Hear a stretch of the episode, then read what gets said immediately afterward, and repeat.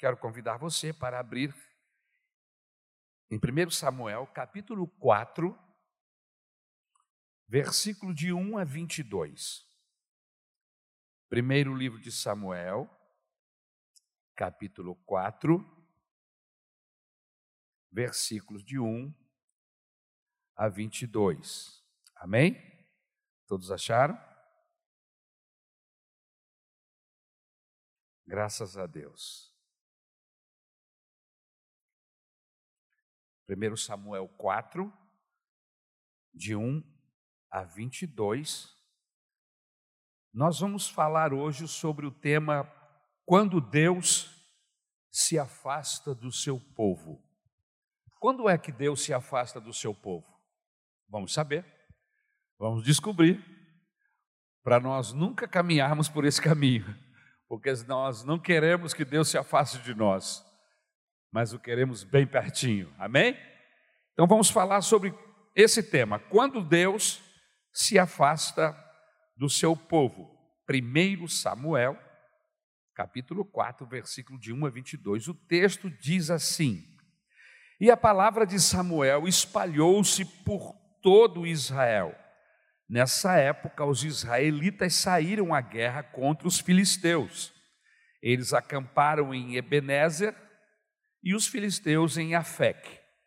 Os filisteus dispuseram suas forças em linha para enfrentar Israel, e intensificando-se o combate, Israel foi derrotado pelos filisteus, que mataram cerca de quatro mil deles no campo de batalha.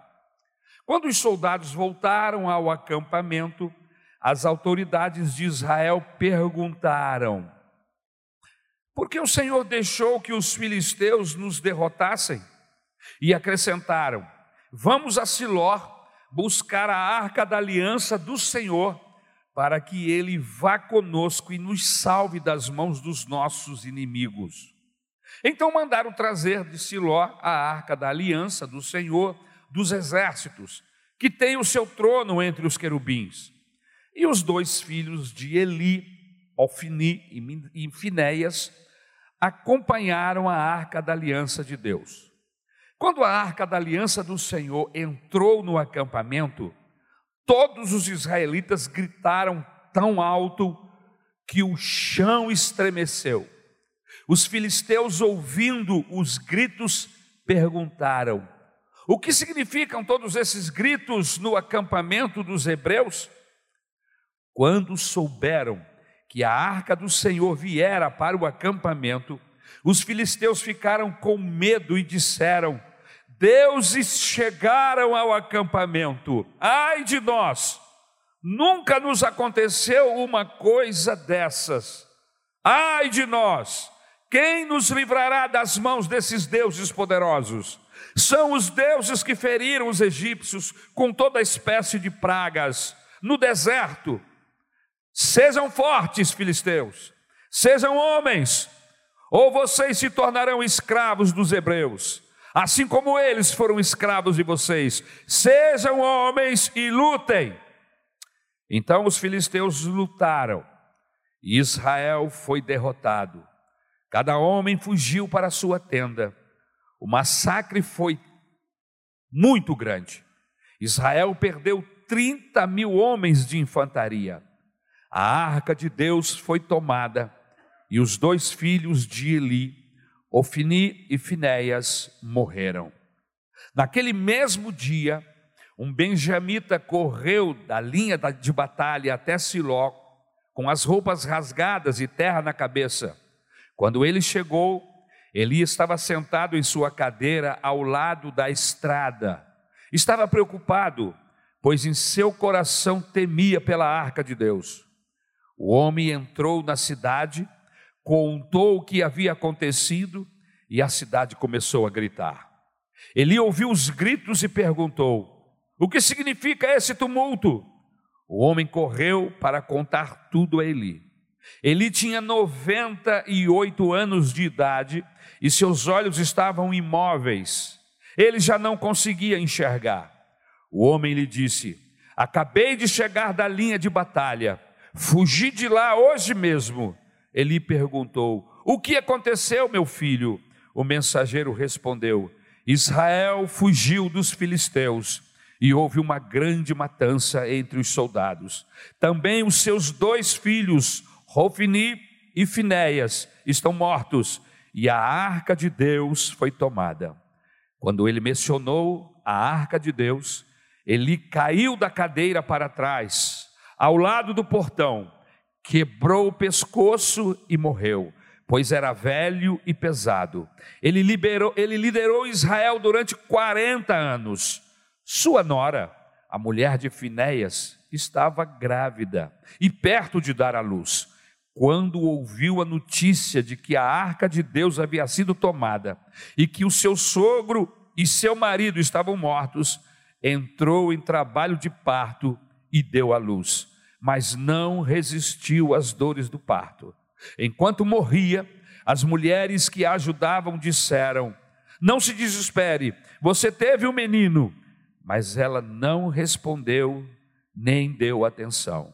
Ela deu ao menino o nome de Icabod e disse: A glória se foi de Israel, porque a arca fora tomada e porque o sogro e o marido haviam morrido. E ainda acrescentou: A glória se foi de Israel, pois a arca de Deus foi tomada. Meu Deus, tem misericórdia da nossa vida. É com temor e tremor que esta noite ousamos trabalhar esse texto. Fala ao nosso coração.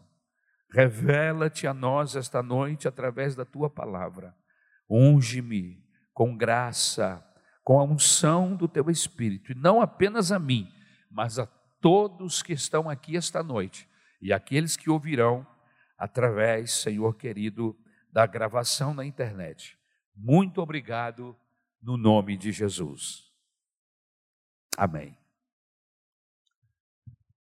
Ajudando você a pegar o fio da meada, fazendo uma breve recapitulação, vocês se lembram que Ana teve um filho, Ana era estéreo, não podia dar luz a filhos, e a Bíblia Sagrada diz que ela orou, pediu misericórdia ao Senhor, Deus a ouviu e ela teve um filho. Mas na sua oração, ela prometeu ao Senhor que se ele a respondesse, ela daria o seu filho primogênito para servir a causa do Senhor.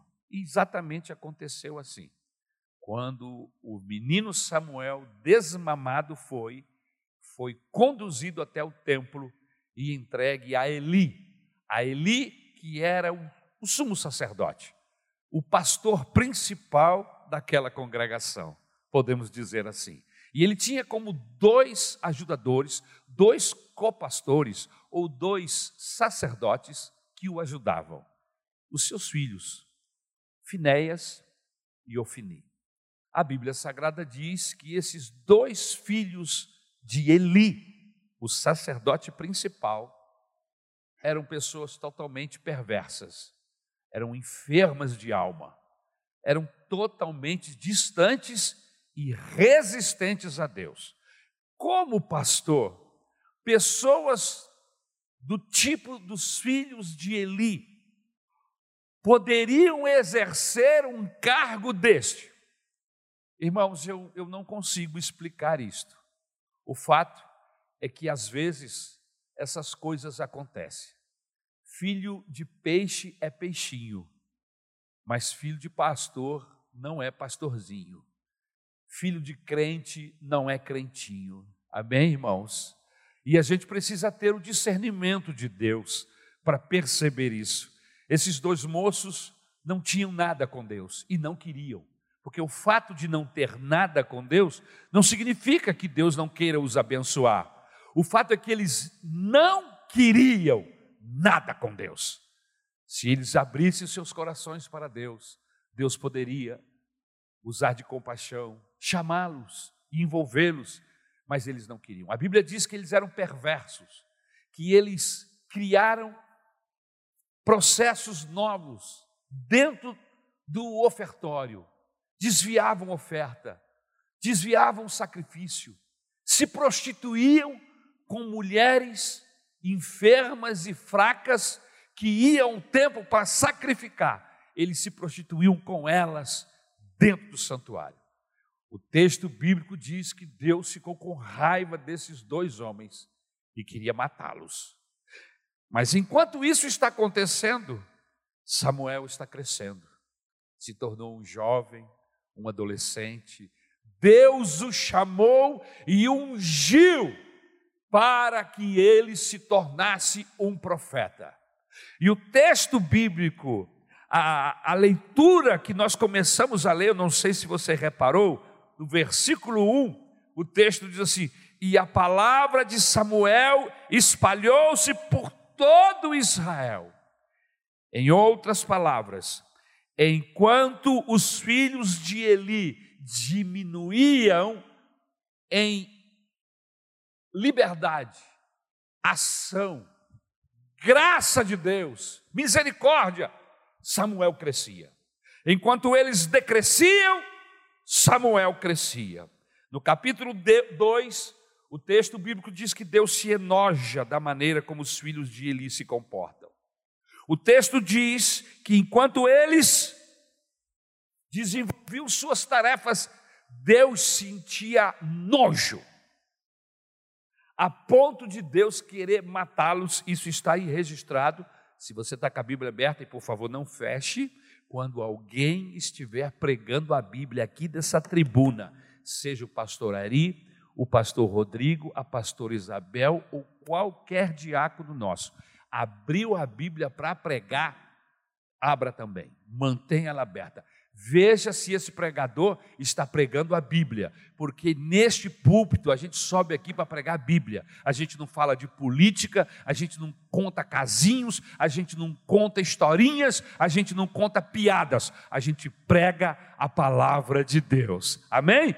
Isso não nos impede de rirmos, isso não nos impede de estarmos alegres, soltos e até no meio da mensagem contar um caso engraçado pertinente à mensagem. Mas é importante que você saiba que nós estamos aqui para pregar a palavra de Deus. A Bíblia Sagrada diz em 1 Samuel 2,25 que Deus queria matar esses caras. Veio uma profecia contra a casa de Eli. Eli foi um fracasso total da liderança de sua família e, por conseguinte, um fracasso como líder de Israel. E o fracasso de Eli o levou a ser castigado pelo Senhor. Porque não pense você que uma vez que Deus nos chama, que nós aceitamos esse chamado, estamos desenvolvendo a tarefa e falhamos nesse processo, não pense você que isso vai passar em branco, não. A Bíblia diz que a quem muito é dado, a quem muito Deus dá, a quem muito Deus se apresenta. O apóstolo Tiago diz uma coisa acerca disso: não queiram vós, todos vós, serem mestres. Por quê? Porque o mestre busca de Deus e Deus acende a luz para ele.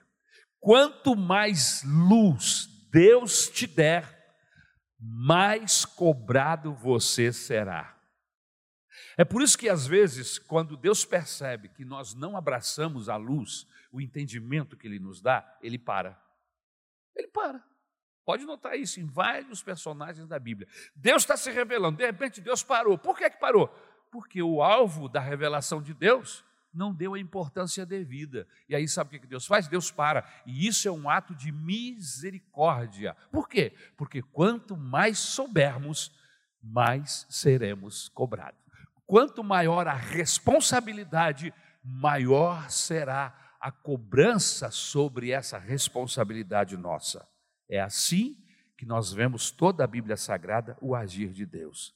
Esse fracasso o levou a ser castigado pelo Senhor. Deus afasta para sempre Eli e os seus descendentes das funções sacerdotais. Irmãos, é tremendo esse texto do capítulo 1 e capítulo 2 de 1 Samuel eu cheguei a ficar assustado, porque Deus diz assim: está aí, nem que vocês sacrifiquem. Ou seja, não adianta orar, não adianta sacrificar, vocês passaram do limite.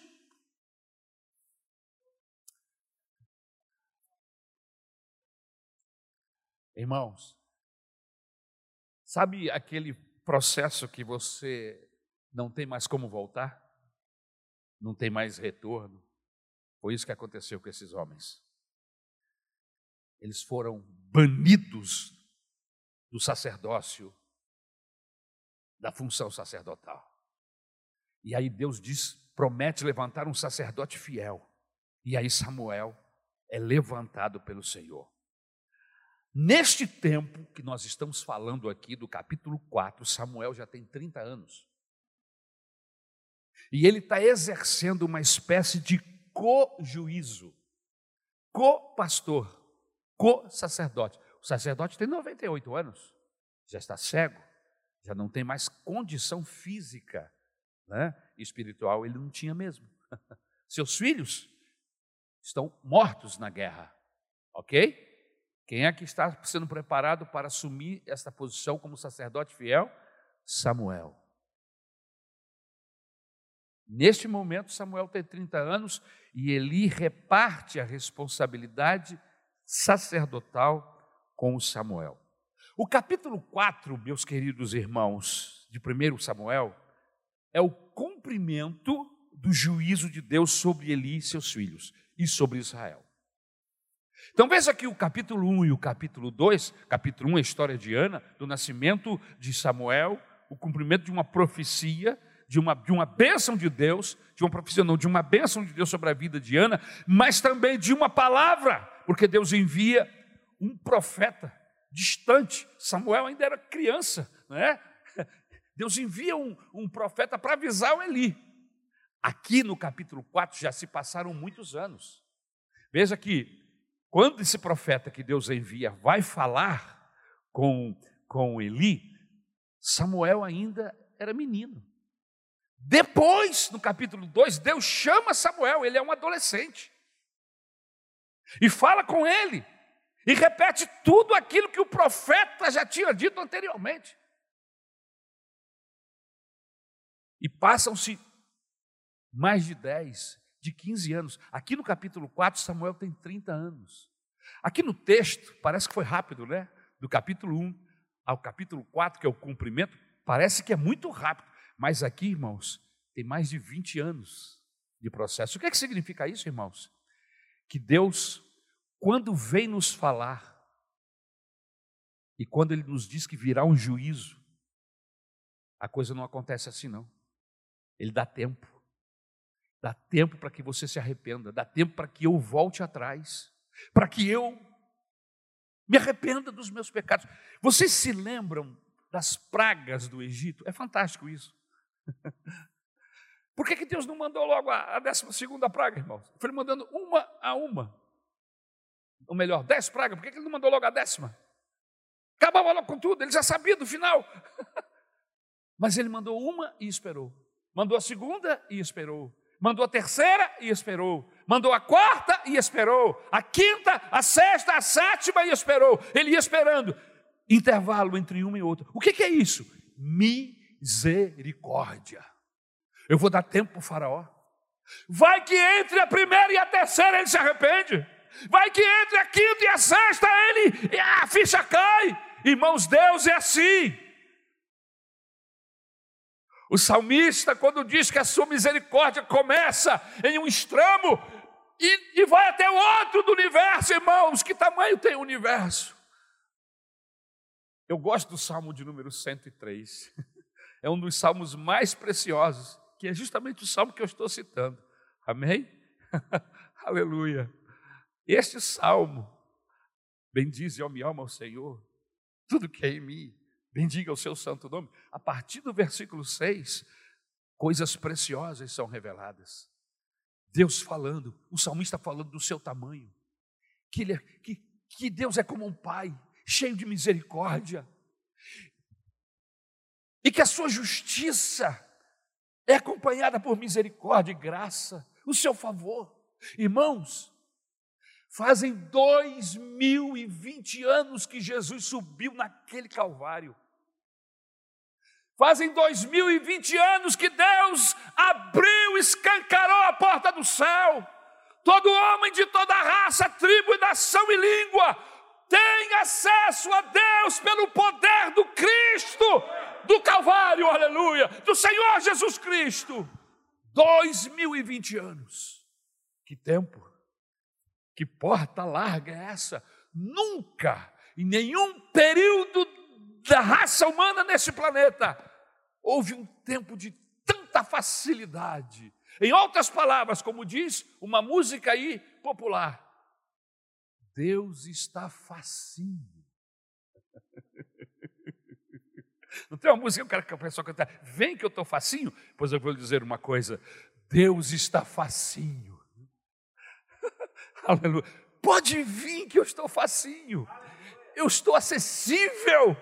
Vinde a mim, todos vós que estáis cansados e sobrecarregados, oprimidos, vinde a mim, porque eu tenho alívio para você, aleluia. Maravilhosa graça, aleluia. Vamos começar do versículo 1, amém? Vamos lá, versículo por versículo, e Deus vai nos ajudar em nome de Jesus. No versículo 1, acompanhe por favor o texto. Amém? O que está escrito aí no versículo 1? E a palavra de Samuel espalhou-se por todo Israel. E aí vem, Israel entra em conflito com os filisteus. Os israelitas sofrem duas derrotas para os filisteus. A primeira derrota está entre o versículo 1 e o versículo 9. Eles vão para a batalha e perdem essa batalha. Isso está aí no versículo 1 e no versículo 2. E nesta primeira batalha, o texto bíblico diz que os filisteus matam 4 mil israelitas nesse primeiro confronto. Eu quero fazer uma observação: é que eles são derrotados em um lugar onde mais tarde seria chamado Ebenezer por Samuel após uma batalha com os mesmos inimigos. Veja como é.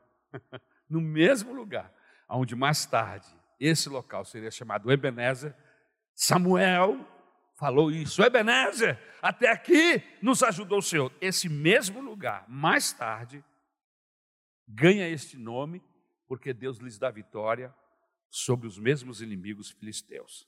Amém? Isso está em 1 Samuel, capítulo 7, versículo 12. Se você quiser conferir, você poderá fazer. O que fazê-lo?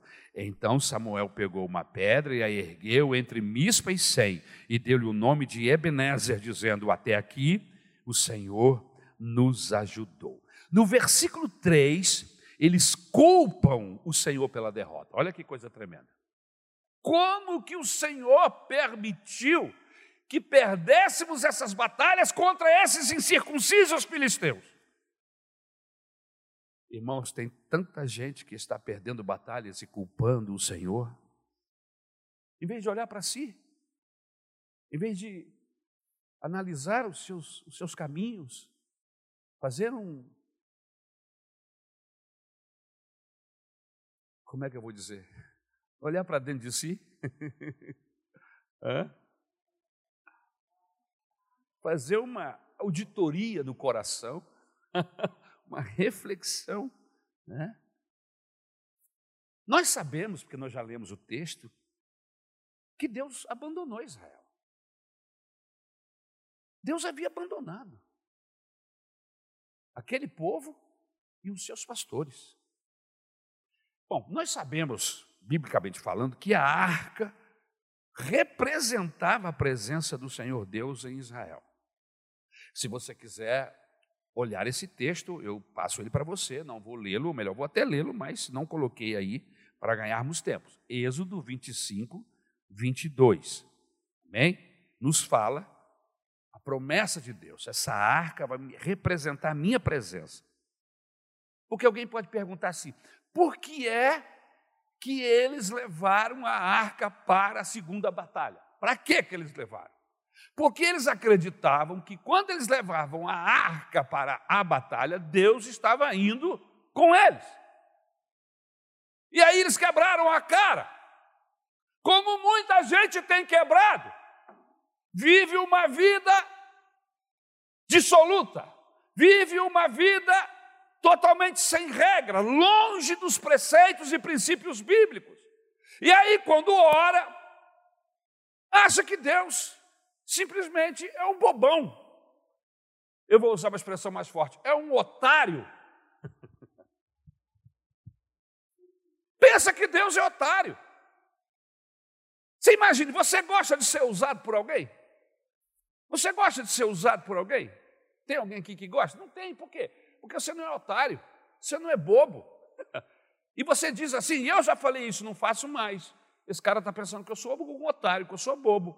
Está me usando. Quem, quem aqui já se sentiu usado e falou isso? Se não falou, pensou. Agora, por que, que Deus vai ficar como, dando uma, pagando uma de otário? Por quê? Deus não é otário, não, irmãos. Deus não se deixa escarnecer. O negócio de Deus é o seguinte: se você está comigo, eu estou com você. Esse é o princípio bíblico. Se você está comigo, eu estarei com você. Mas aqui no texto, Êxodo 25, 22, o texto diz ali sobre a tampa, no meio dos dois querubins que se encontram sobre a arca da aliança: Eu me encontrarei com você e lhe darei todos os meus mandamentos destinados aos israelitas. Deus falando acerca da arca. Em Números 10, 33, um texto paralelo. Então eles partiram do monte do Senhor e, e, viajaram três dias. A arca da aliança do Senhor foi à frente deles durante aqueles três dias para encontrar um lugar para descansar. Ou seja, para onde eles iam, levavam aquela arca. Aquela arca era símbolo da presença de Deus. Agora, os israelitas pensavam que a arca ser-lhes uma garantia incondicional do favor de Deus. Ou seja, estando a arca conosco, Deus tem obrigação de nos ajudar, de estar conosco, de nos levar à vitória. Eles não compreendiam que um símbolo das coisas espirituais não é uma garantia absoluta da presença de Deus. Eles não haviam entendido isso ainda. É preciso que saibamos, meus irmãos, que Deus está conosco enquanto estivermos com Ele. Provérbios capítulo 8, versículo 17 diz assim: Amo os que me amam, e quem me procura me encontra. Amém? Aleluia. Eu estou fácil. Ele está dizendo aqui: eu estou fácil. Se me procurar, vai me achar. 1 Samuel, capítulo 2, versículo 30, parte B do versículo 30. Ele diz assim: honrarei aqueles que me honram, mas aqueles que me desprezam serão tratados com desprezo. Ele está falando dos filhos de Eli aqui, nesse texto do versículo 30 do capítulo 2 de Samuel. Irmãos, aqueles homens deixaram o Senhor, não o buscaram. Israel abandonou o Senhor. E nós precisamos saber que Deus estará conosco enquanto mantivermos comunhão com Ele.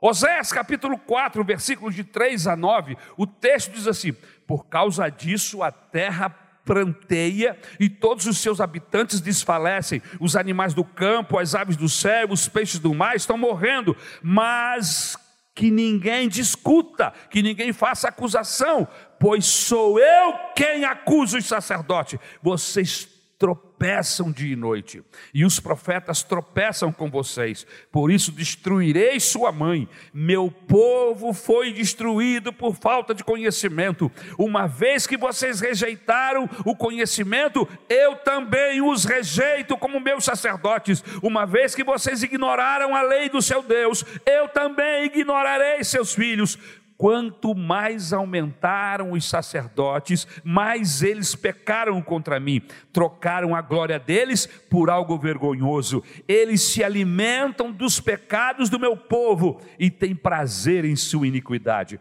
Portanto, castigarei tanto o povo quanto os sacerdotes por causa dos seus caminhos e lhes retribuirei seus atos. Outra coisa interessante é que essa arca aqui, ela é usada, a arca do Deus vivo, é usada como uma espécie de amuleto. Você sabe o que é, é um amuleto? Amuleto da sorte. Você sabe o que é, é um fetiche? Hã? A arca estava sendo usada dessa maneira. A mesma coisa aconteceu com aquela serpente de metal. Vocês se lembram que o povo, quando estava no deserto, no caminho da terra prometida, eles entraram em uma área, um lugar que havia muitas serpentes, e as pessoas estavam sendo picadas e ficando doentes. E aí Deus mandou colocar, fazer uma, uma, uma, uma, uma figura de uma, de uma serpente, prender na, na ponta de um mastro e levantar esse mastro bem alto, de forma que todo o acampamento pudesse ver esse mastro. E aonde eles estivessem, que fossem picados, eles olhavam para a serpente e cortavam o poder do veneno dessa serpente. Só que, irmão, isso foi lá no deserto. Essa serpente ainda estava sendo usada até aquele dia. E eles adoravam essa serpente, o que era um símbolo de cura que Deus colocou para eles olharem. Eles começaram a adorar como um Deus, a deusa Neustã. Números capítulo 21, versículo 8.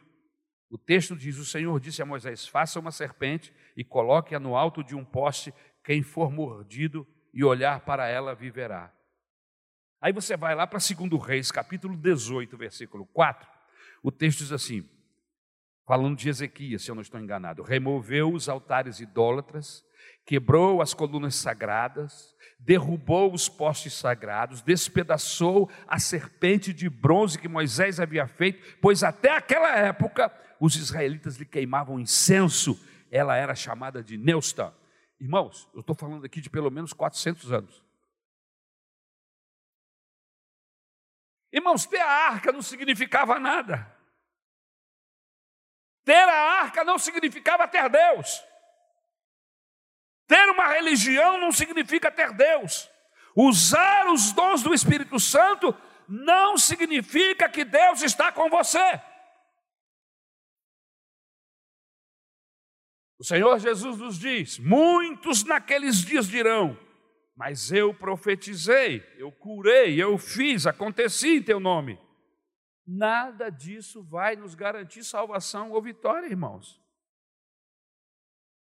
Os filisteus, eles reagiram. Quando eles souberam que a arca do concerto havia chegado, porque eles começaram a fazer uma festa, uma gritaria, um carnaval, um, um, um horror, que chamou a atenção do acampamento dos filisteus que estava do outro lado. E eles falam: Meu Deus, o que é está acontecendo lá no acampamento dos israelitas? É uma gritaria. E alguém disse: Trouxeram a arca do concerto. Qual? Que arca? Aquela arca daquele Deus que fez milagres no Egito, que acabou com o Egito. E aí eles enumeram, irmãos. Isso mostra que eles tinham conhecimento histórico das ações de Deus para livrar Israel. Está aí no versículo 6 do capítulo 4. Souberam que a arca do Senhor viera para o campamento. Mas não foi só uma demonstração de conhecimento, não. Quando eles souberam que se tratava dos mesmos deuses, porque na cabeça deles eram deuses e não Deus, o que, que aconteceu? Eles ficaram com temor, ficaram com temor no coração, porque chegou o Todo-Poderoso, nós estamos perdidos. E declararam a derrota, diz: estamos acabados, aqueles deuses poderosos agora estão aí do outro lado e eles vão lutar contra nós. Veja o texto do versículo 7 versículo 8. Os filisteus ficaram com medo e disseram: Deuses chegaram ao acampamento, ai de nós, Nunca nos aconteceu uma coisa dessas. Ai de nós! Quem nos livrará das mãos desses deuses poderosos? São os deuses que feriram os egípcios com toda espécie de pragas no deserto. Sabe o que Jesus disse acerca desses filhos das trevas? Ele diz assim: que os filhos das trevas são mais prudentes que o filho da luz. Enquanto tanto filho da luz não mostra nenhum temor, Enquanto os filhos de Eli se prostituem dentro da casa de Deus, não demonstrando nenhum temor, enquanto muita gente mentindo, roubando, criticando, falando mal, inventando coisas dentro da casa do Senhor, se, demonstrando uma total falta de temor, os filisteus temeram. Sente o drama? Os filisteus tremeram. Como é que é isso, pastor? Como é que é esse negócio de filho das trevas são mais prudentes que os filhos da luz?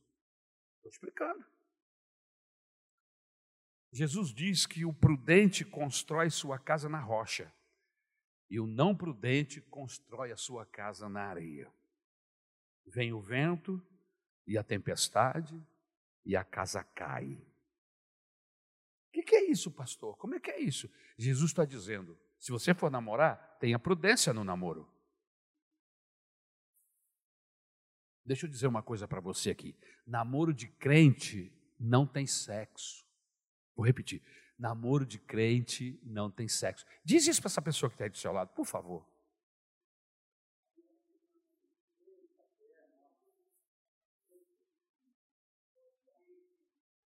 Você quer presença de Deus? Você quer culto abençoado? Você quer ser tocado? Vive o que está escrito na Bíblia Sagrada. Namoro de gente que anda com Jesus é namoro puro, é namoro santo. Não tem motel na história. Não tem ficar na casa do pai nem da casa da mãe dela. Você está entendendo? Você respeita. Ah, mas pastor, como é que eu vou casar com uma pessoa se eu se eu não a conheço? Então conheça. Namore com ela um ano, dois anos. Mas isso significa que você vai tê-la, que você vai tê-lo. Isso é pecado. Isso é antibíblico, isso é um conceito mundano que está entrando para dentro da igreja. E por incrível que pareça, tem pastor que, que, que, que permite uma coisa dessa. Pois eu vou lhe dizer uma coisa: nós estamos lutando para o Senhor santificar a nossa igreja, nós estamos buscando santificação. E se você quiser fazer parte deste grupo, santifique-se. Quem roubava, não roube mais. Quem minta, não minta mais. Quem fornica, não fornique mais. Quem adultera, não adultere mais. Por quê? Porque nós estamos nos separando para Deus. Aleluia! Tenha prudência. Depois fica reclamando porque Deus não abençoa a hora. E por acaso Deus abençoa a gente infiel? Aonde é que está na Bíblia que Deus abençoa infiel? Deus abençoa fiel, aleluia. Deus está com o fiel, aleluia. Vem o vento e a tempestade e a casa não cai. Tenha prudência. Tenha prudência nos seus negócios. Seus negócios têm que ser limpos, irmãos negócios na sua casa, sua compra, sua venda, o que você fizer que envolver negócio, dinheiro, a luz tem que estar acesa, é debaixo da claridade. Não tem negócios obscuros, não tem armações financeiras, não tem propina, irmão. Crente não dá propina e não aceita propina, irmãos. Que conversa é essa? Sabe por que nós tivemos dificuldade na construção dessa igreja? Sabe por quê? Nessa aqui e em algumas outras? Porque a Maranata não paga propina. Você sabia disso? Nós não pagamos propina. Ah, se tem um documento para ser arrumado, para ser é, liberado, e aí a gente vai lá, e aí o cara do balcão diz assim: é, mas quer rir? Tem que fazer rir. Entendeu? Esse é o processo aí fora. Você quer rir? Então faz-me rir. Só que a gente não paga propina. A gente ora a Deus. A gente pede ajuda, quem pode nos ajudar, mas a gente não dá propina. E num país onde a, a corrupção, a propina corre solto, cria-se embaraços. Cria-se embaraços. Não é verdade, irmãos? Para que facilitar? Complica-se para se vender a facilidade. Mas nós somos de Jesus. Você se esqueceu? Nós somos de Jesus. Nós estamos para descomplicar. Assim como Jesus veio para desfazer a obra de Satanás, nós, a igreja, estamos para descomplicar. Jesus veio para deixar tudo plano, os, os valados, ah, deixar tudo plano, aleluia. Justiça. Tenha prudência. Prudência no namoro, prudência nos negócios. Hã? Por quê? Porque o prudente constrói sua casa na rocha. E aí, quando vem a chuva, quando vem o vento, ela não cai. Sabe por quê, irmãos? Porque está firme na rocha. E eu vou lhe dizer: Deus honra quem o honra.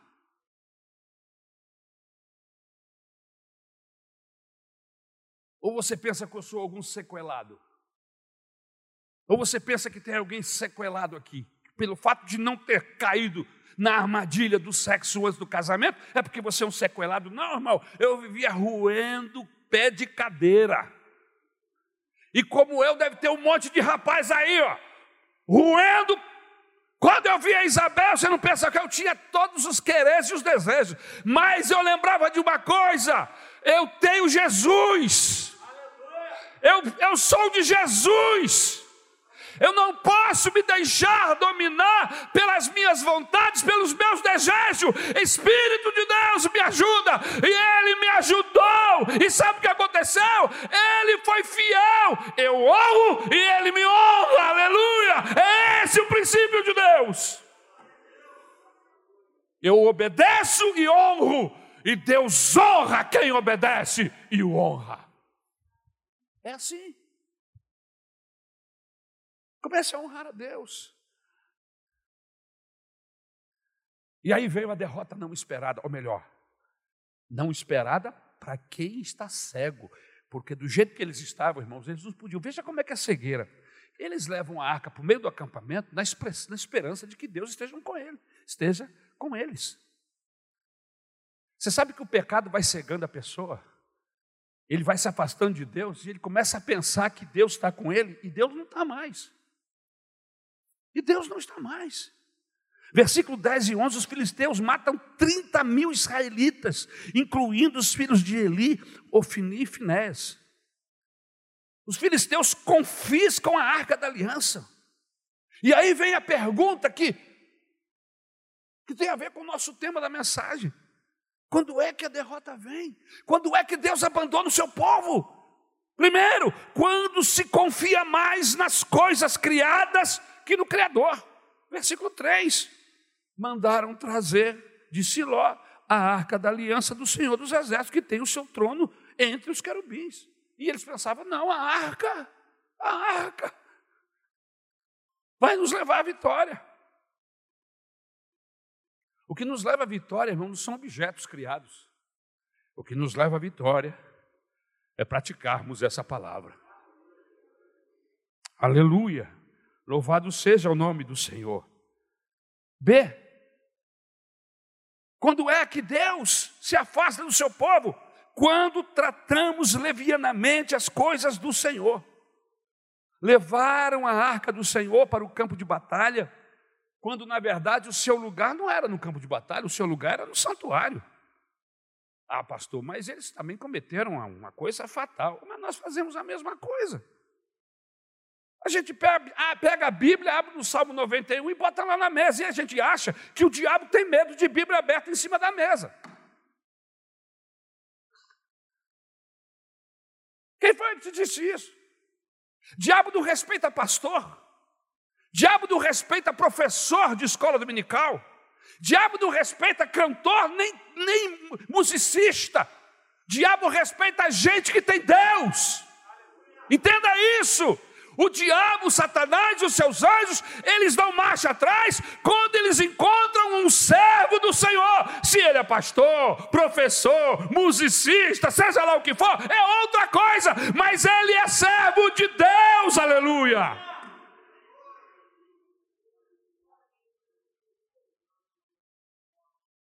A Bíblia aberta em cima da mesa não tem poder algum. A Bíblia só tem validade no coração do crente quando ele vive o que está escrito. No Salmo de número 119, versículo de número 11, diz assim: Guardei no coração a tua palavra para não pecar contra ti. É o que eu estou fazendo, irmãos. É o que eu estou tentando fazer. Guardar a palavra de Deus no meu coração. Não tirar Deus da minha mente, do meu coração um minuto. Porque se Deus sair da minha vida, eu me transformo em um monstro de iniquidade. Mas graças a Deus que Ele tem sido misericordioso comigo e será com você. Aleluia se você o buscar. Quando Deus se afasta do seu povo, quando homens ímpios se colocam no posto de comando e Deus é esquecido. Cuidado para você não seguir a pessoa errada, o profeta errado. Tem uma expressão na Bíblia que eu acho muito perigosa, que é a expressão de Gideão. No meio da batalha, ele diz: Olhem para mim. Que responsabilidade. Olhem para mim. Façam o que eu fizer. Isso é muito perigoso se eu não estiver imitando a Cristo. Eu quero que você saiba que eu só posso dizer isso para você se eu estiver imitando a Cristo. Olhem para mim e façam o que eu estiver fazendo, porque eu estou imitando Jesus. Aí você pode vir atrás de mim. Agora, olhar para mim só e pronto, você vai para o brejo, você vai cair na desgraça. Eu na frente e você atrás. Por isso a gente precisa tomar cuidado para não seguirmos a pessoa errada. Hã? O que é que Paulo disse? Sejam meus imitadores, como eu sou de Cristo. Me imitem, porque eu estou imitando Jesus. Você precisa saber se eu estou imitando Jesus, irmão. Você só pode seguir líder, pastor, que esteja seguindo Jesus. Se o pastor ou o líder não está seguindo Jesus, deixa ele com Deus.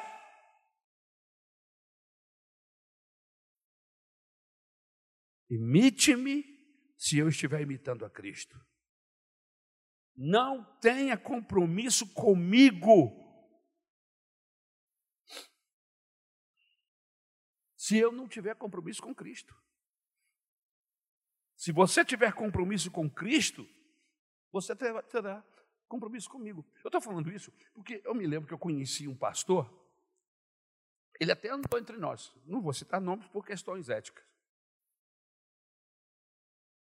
Ele chegou em uma de nossas igrejas e criou um processo no meio dos líderes e diáconos, comprou uns 35 anel de coco, aqueles anelzinhos de coco,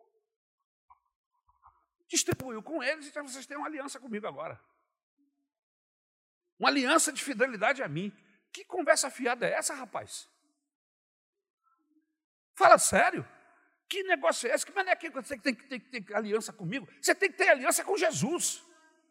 Você tem que ter aliança com Deus. Se você tiver aliançado com Deus, você vai estar aliançado comigo, porque eu estou aliançado com Ele. Concorda comigo? Se você estiver aliançado com Deus, você vai estar aliançado com a Maranata, porque a Maranata está correndo para ficar ter aliança com Deus. Eu gosto muito do hino antigo que a gente não canta tem uns 350 anos. Que diz assim: Jesus é a aliança entre você e Deus.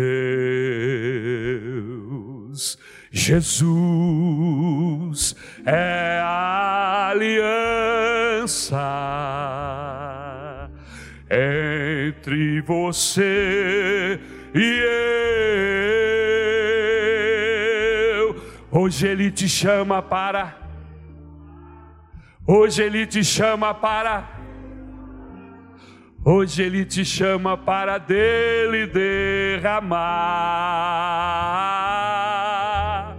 Hoje Ele te chama para renovar. Hoje Ele te chama para restaurar. Hoje Ele te chama para dele derramar. Você entendeu, irmãos? Se eu estou aliançado com Jesus, e se você estiver aliançado com Jesus, Ele é a nossa aliança. Nós não vamos ter dificuldades um com o outro. Por isso, a orientação bíblica esta noite é para nós, para nós, é que nos acerquemos de Deus, que façamos aliança com Cristo, com Jesus e com aqueles que são de Jesus. Amém? Aleluia! Louvado seja o nome do Senhor. Você não tem que fazer pacto de fidelidade com pastores, você precisa ter um pacto de fidelidade com Deus, com Cristo. Se você for fiel a Deus e a palavra de Deus, você terá fidelidade ao pastor e ao ministério, porque nós somos uma coisa só. Amém, irmãos? Aleluia. Veja o que o povo disse a Josué. Olha que fantástico! Uma pérola. O povo disse a Josué quando Moisés havia morrido: Olha só, se o Senhor for contigo, como foi com Moisés, então iremos com você. Aleluia! Se você andar no caminho do Moisés, se Deus, a gente vê que Deus está com você, estamos juntos. Em outras palavras, se nós não percebermos Deus na sua vida, você está ferrado. É isso? É isso que você está entendendo do texto? É isso? Vamos para frente, irmãos. Cuidado para que não nos peguemos fazendo a obra de Deus sem Deus. É um perigo isso.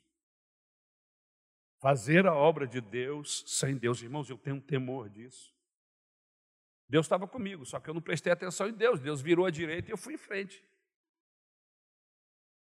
Você precisa saber onde é que está Deus na sua vida, nos seus relacionamentos, no seu trabalho, no seu namoro, nos seus negócios, nas suas idas e vindas.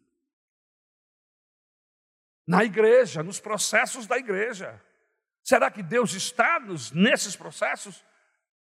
Será que Deus estava nos processos que vivemos no agora, no passado recente? Será que Deus estava aí? Eu preciso perceber isso, irmãos.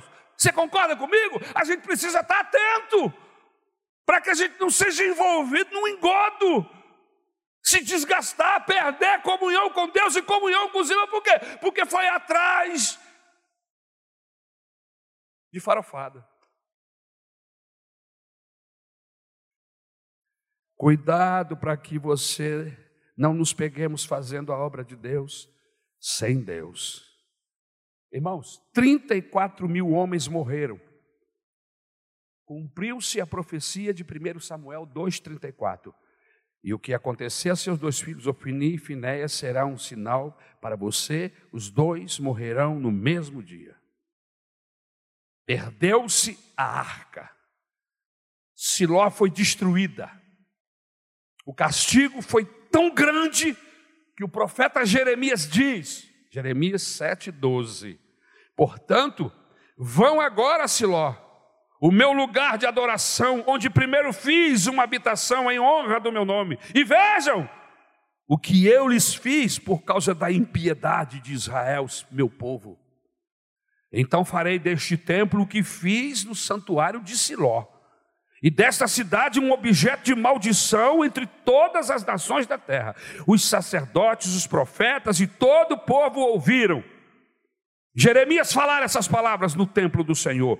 E assim que Jeremias acabou de dizer ao povo tudo que o Senhor lhe tinha ordenado, os sacerdotes, os profetas e todo o povo o prenderam e disseram: Você certamente morrerá, porque você profetiza em nome do Senhor e afirma que este templo será como Siló, e que essa cidade ficará arrasada e abandonada. E todo o povo se ajuntou em volta de Jeremias no templo do Senhor.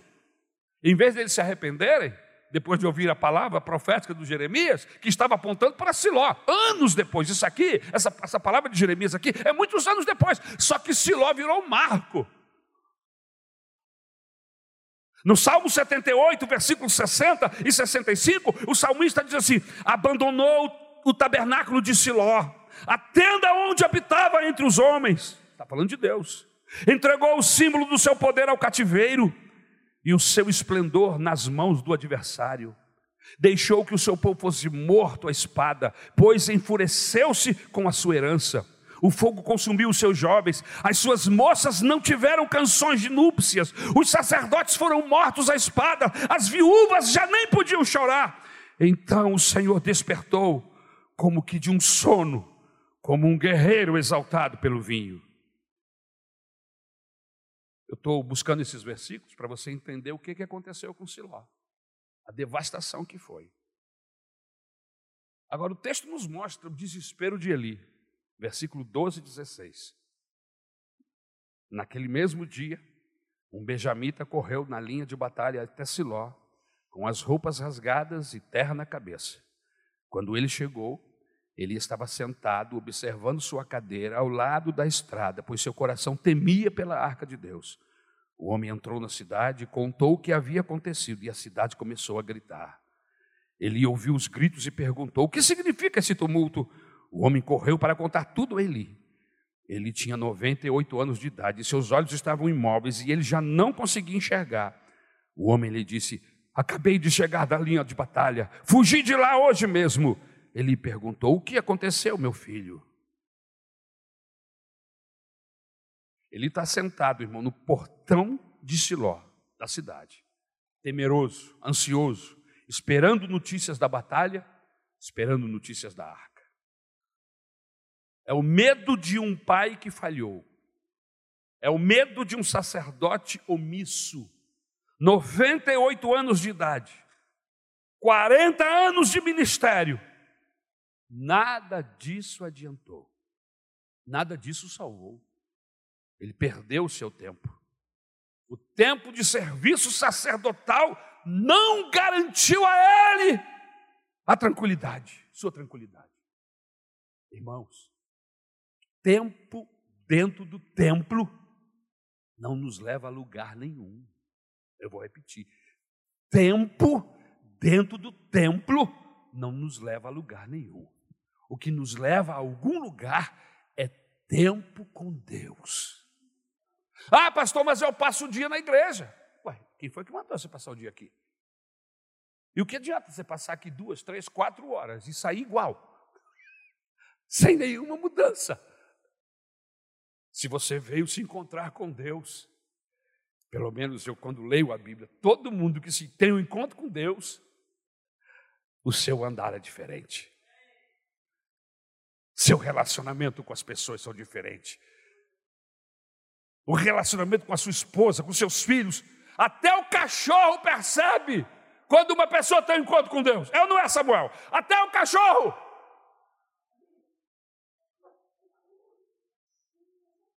Teve um encontro com Deus, o cachorro sabe. Abre a porta, ele sabe, o cachorro sabe. Tem gente que não sabe, mas o cachorro sabe.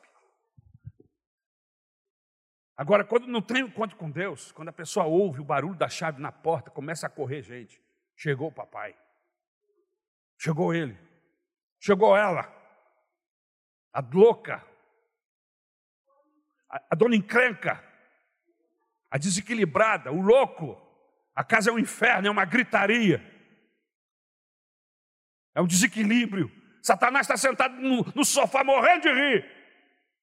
E os filhos, o marido, a esposa, é um pandemônio dentro de casa. Não tem paz. Essa casa precisa de conversão. Essa casa precisa dar lugar a Deus.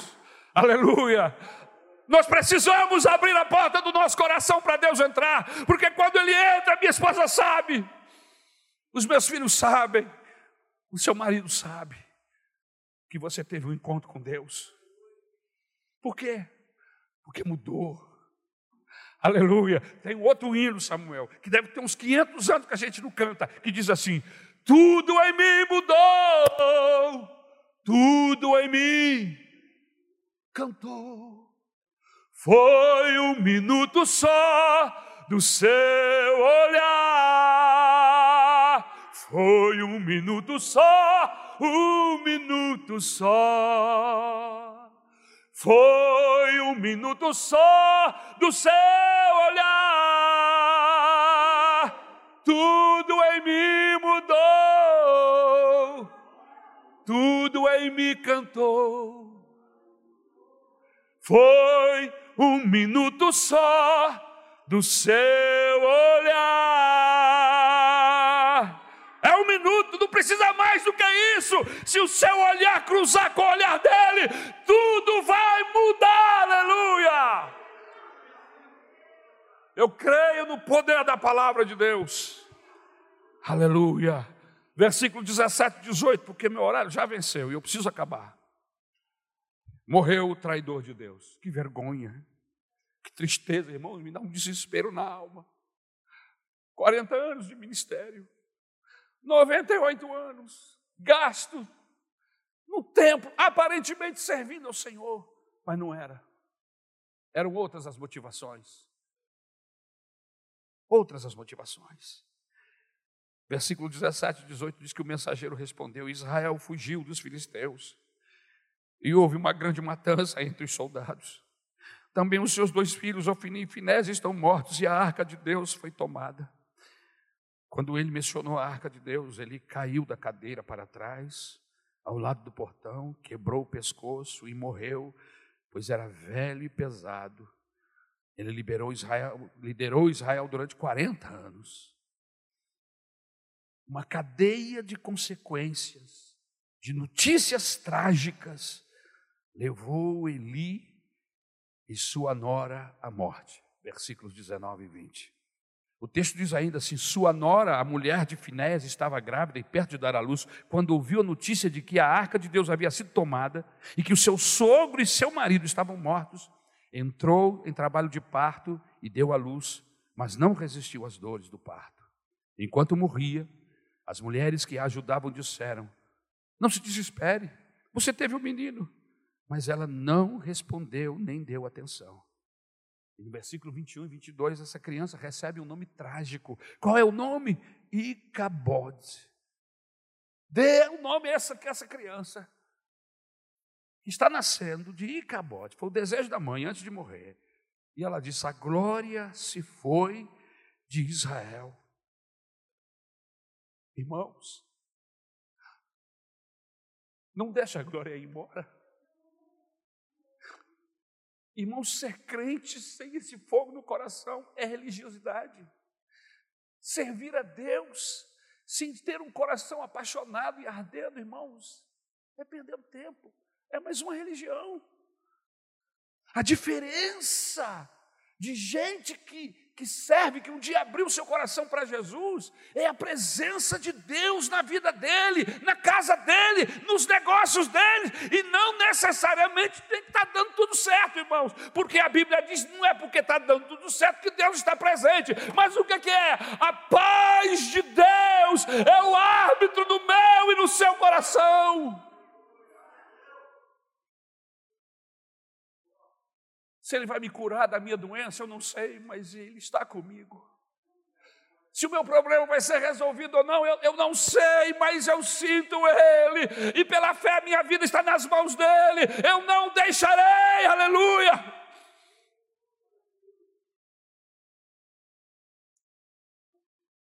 Deus já os havia abandonado, e eles não sabiam. E eu me lembro, sabe de quem? Sansão.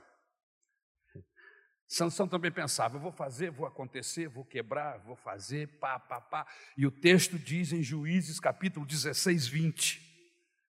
Então ela chamou: Sansão, os filisteus o estão atacando. Ele acordou do sono e pensou: sairei como antes e me livrarei. E o texto termina dizendo assim: mas não sabia que o Senhor o tinha deixado. Quem é que tem ventilador em casa aqui? Aqueles de teto que fica rodando assim. Você tem?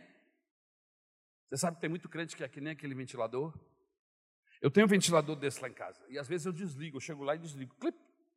Mas ele continua rodando. Mas não tem mais energia. Mas ele está rodando. Ele roda durante algum tempo. Até parar. Sabe, irmãos? Tem muita gente aí com a síndrome do ventilador. O espírito já saiu. A glória já foi embora não tem mais energia, mas ele ainda está rodando. E quem vê ele rodar, pensa que ele ainda tem poder. E ele, como ele está vendo ele rodar, diz: Não, eu ainda tenho, eu posso, eu faço, eu aconteço. E aí diz o texto: Mas ele não sabia que Deus o havia abandonado.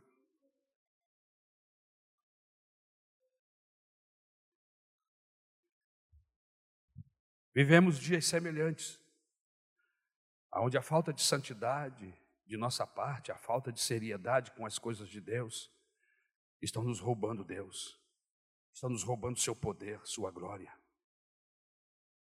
Igreja sem poder é apenas um clube. Evangelho sem poder é apenas uma religião. Sem poder, sem a presença de Deus, nada podemos fazer. Jesus diz: no Evangelho de João, no capítulo 15: Nada podeis fazer sem mim, nenhum fruto bom, eterno vocês produzirão sem mim. Nada podeis fazer, e é nada mesmo. Sem poder, sem presença de Deus, não podemos fazer nada. Agora, Israel preferiu morrer, interessante. Lembra quando eles pecaram contra Deus lá no tempo do Moisés? E Deus diz assim: Olha, não dá para andar com vocês. Vocês são muito pecadores, vocês são muito. Me diz aí, me ajuda aí. Me ajuda aí, gente. Rebeldes. Vocês cocheiam entre dois caminhos. Olha. Não vou com vocês, não vai dar. Se eu for com vocês, a minha santidade acaba com vocês. Não é que eu queira, não, é que a minha santidade vai destruir vocês. E aí o povo caiu um temor. E eles disseram assim Moisés: Moisés, Moisés diz para Deus que se ele não for conosco, então que ele nos destrua aqui no deserto, porque sem ele nós preferimos ficar aqui. Que essa noite possamos dizer o mesmo. Se tu não fores conosco, Senhor, então é melhor que morramos e fiquemos por aqui.